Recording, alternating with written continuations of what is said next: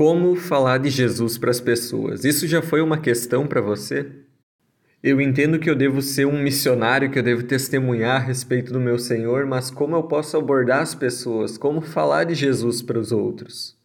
Possivelmente você já pensou nisso ao longo da tua caminhada de fé. Para algumas pessoas é muito fácil, flui naturalmente falar de Jesus, mas para outras não é tão simples, afinal é uma conversa profunda de se ter com alguém.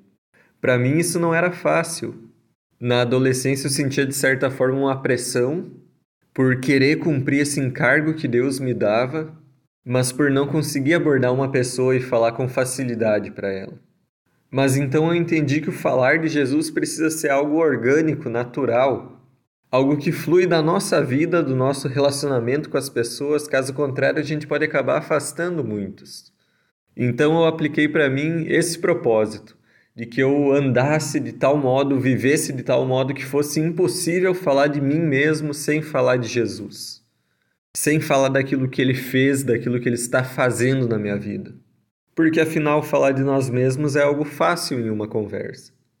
E assim deveria ser a nossa fé, a nossa postura com Jesus, que fosse algo tão firme para nós, algo do qual nós somos tão convictos que nós não hesitamos em falar, porque essa é a realidade da nossa vida, o caminhar com Jesus, o reconhecê-lo como nosso Salvador, como aquele que cuida de tudo na nossa vida, na nossa história. E sabe, é tão bom quando nós estamos a tal ponto animados com o que Jesus está fazendo na nossa vida, na nossa comunidade, que nós queremos falar disso. Quando nós gostamos de algo, nós falamos desse algo.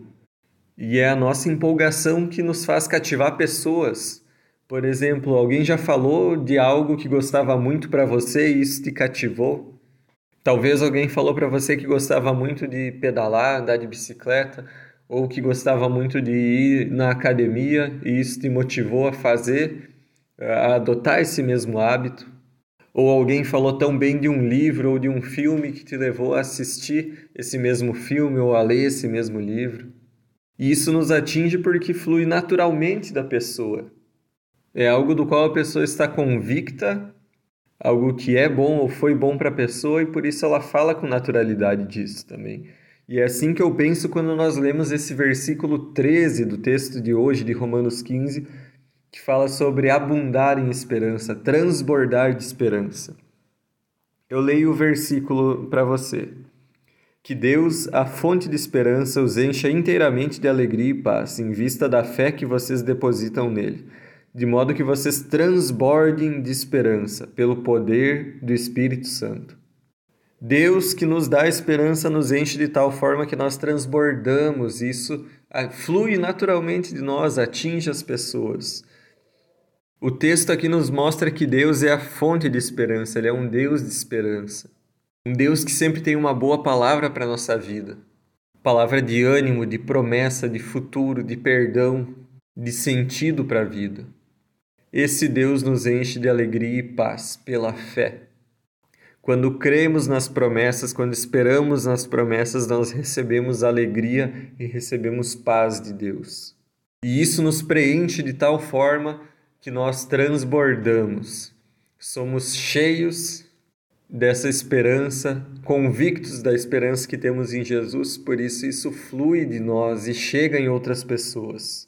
A fé em Jesus se torna algo tão real, tão marcante, tão transformador que nós queremos que as outras pessoas também experimentem. E dessa forma nós transbordamos, essa esperança chega até os outros.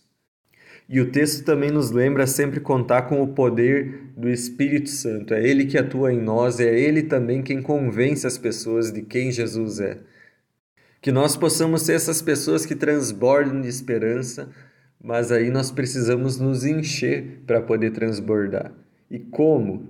O versículo também responde através da fé em Deus, que é a fonte de esperança, através da caminhada com Ele, da fidelidade a Ele, do aprofundamento do amadurecimento na caminhada de fé, da busca constante por Deus. Estar em contato, em relacionamento constante com Jesus é o que nos enche. Que nós possamos buscar sermos preenchidos pela fé em Jesus e que a esperança nele cumpra um papel significativo na nossa vida. Deus abençoe você, tenha um ótimo dia. Aqui é o missionário Bruno da Milk de Joinville.